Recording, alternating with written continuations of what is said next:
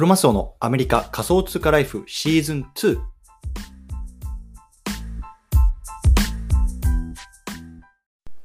皆さんおはようございます。アメリカ西海岸在住のクロマスオです。今日は7月の25日月曜日ですね。皆さんいかがお過ごしでしょうか？今日も早速聞くだけ仮想アメリカ仮想通貨ライフ始めていきたいと思います。よろしくお願いいたします。さて今日なんですけれども今日はね Web3 時代の居場所の見つけ方を教えます。このねテーマで話していきたいなと思います。ね Web3 時代の居場所の見つけ方を教えます、うん。で僕自身もね、まあ、去年の、まあ、今ぐらいですからねあ今ぐらいからこうやっぱクリプトとか、まあ、NFT、ね、ブロックチェーンゲーム仮想通貨、ね、そういうようなあのところにこうあの少し片足を突っ込んで 1, 1, 年ぐらい経つんですけれどもそんな中でねこう自分、ね、自身もねこういろんなねコミュニティに入ってみたんですよね。うん。でまあ、あのこのクリプト界隈のコミュニティって、まあ、いわゆるねこうディスコードって言われるね、まあ、あのアプリというかプラットフォームを使ってこうやり取りすることが多いんですけれども、まあ、チャットアプリですねいわゆるでそのチャットチャットアプリのねこういろんなコミュニティに入ってるんですけれども、まあ、どれもねこうなんかしっくりきてないなっていうのがあったんですよね。うんで、まあ、去年の僕は11月12月ぐらいから、まあ、アップランドのねコミュニティに、まあ、あの入ったんですけれども日本の。でそこでねようやくねなんかあここなんか自分の居場所にしたいななんかすごく居心地いいなっていうのはあのところをこうあの見つけて見つけられて、まあ、今までこう来てるっていうような感じなんですよ。そう。なので、まあ、僕がね今回こういろんなコミュニティに入ってきたけどなかなかしっくりこなかった。でねこうアップランドのコミュニティに入、ね、ようやくねこう居場所を見つけられた。でその時になんか自分がこう意識したこととかやったことっていうのをね改めて振り返るとあこれがが大事だったなっていうのがあるので今日はねそこを皆さんに共有していきたいなと思いますのでね是非興味がある方はね聞いてみてくださいというところで早速本題の方入ってきたんですけどですけれども、まあ、今日はねこう Web3 時代の居場所の見つけ方を教えますというようなテーマなんですけどね。で、まあ、あの先に答え言っちゃうともう情報をギブする、ね、自分から情報を先に出す。これをねあの意識するとすごくねこう居場所のをねこう見つけやすいというかこう自分にしっくりくるね居場所っていうのをねあの見つけられると思います。うん。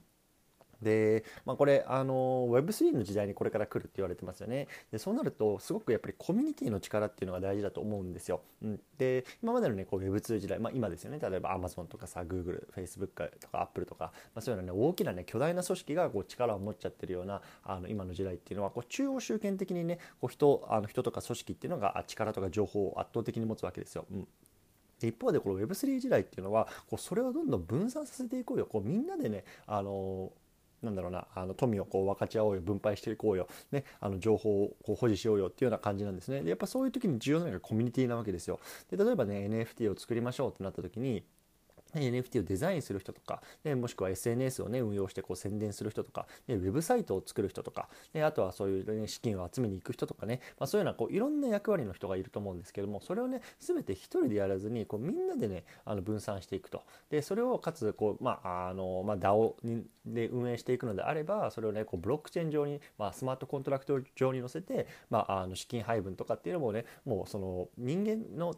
医師が介入せずに全部こうシステム上になるみたいな、まあ、そういうような時代がまこれから来ると言われてるわけなんですけれども。やっぱりその中でもやっぱりコミュニティっていうのが一つのキーワード、ね、一つ大切なものになると思います。で、そうやってね、こういろんなね、こうコミュニティを僕も見てきてるんですけれども、あの、やっぱり大きくね、こう2つのタイプの人間に分かれるのかなと思うんですよね。で一つは情報をもらう人、もう一つは情報を与える人、ね、いわゆるギブと、ギバーとテイカーなんて言いますけれども、まあ、その2つに大きくやっぱり人は分かれるのかなと思うんですよね。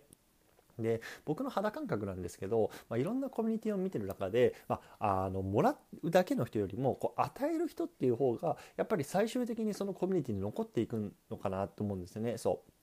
で僕自身もねやっぱりよくよく考えるとなんかいろんなねコミュニティに入ってみてこう居心地があんまり良くなかったところとか、うん、なんかこう自然にこうフェードアウトしちゃうところってどっちかっていうとね自分自身がこう情報をただもらう側だけねあのこれやこうこうこうしたいんですけどどうしたらいいですかとかあのこうこういうような、ね、悩みがあるんだけどこれってねあのどうすればできるんですかとかただねこう情報をねまああのもらうだけこう質問質問質問質問っていうようなタイプの人間だったんですよね。でたまたまこのアップランドに関しては、まあ、僕のとの相性が良かったですよ。で当時はあのアメリカ、まあ、今もそうですけどアメリカがねこうメインであの繰り繰り広げられてるこうメタバースの中のあのブロックチェーンゲームなんですけど、まあ、僕自身がこうアメリカに住んでいるってこともあるしすごくアメリカにとっての情報っていうのは僕自身が知っていたのでこう自分がギブしやすかったっていうのが正直あるんですよね。で僕がねあの今回、えっと、ちょっと概要欄の方にも記事を載っけとこうと思うんですけど、まあ、このコミュニティに入ってすぐ載せたね記事っていうのがあります。でこの記事何なのかっていうと、えっと、アップランドのコレクションの4つの特徴と調べ方こんなねテーマであの書いた記事があるんですね。で僕当時全然アップランドってやってなかったんですけど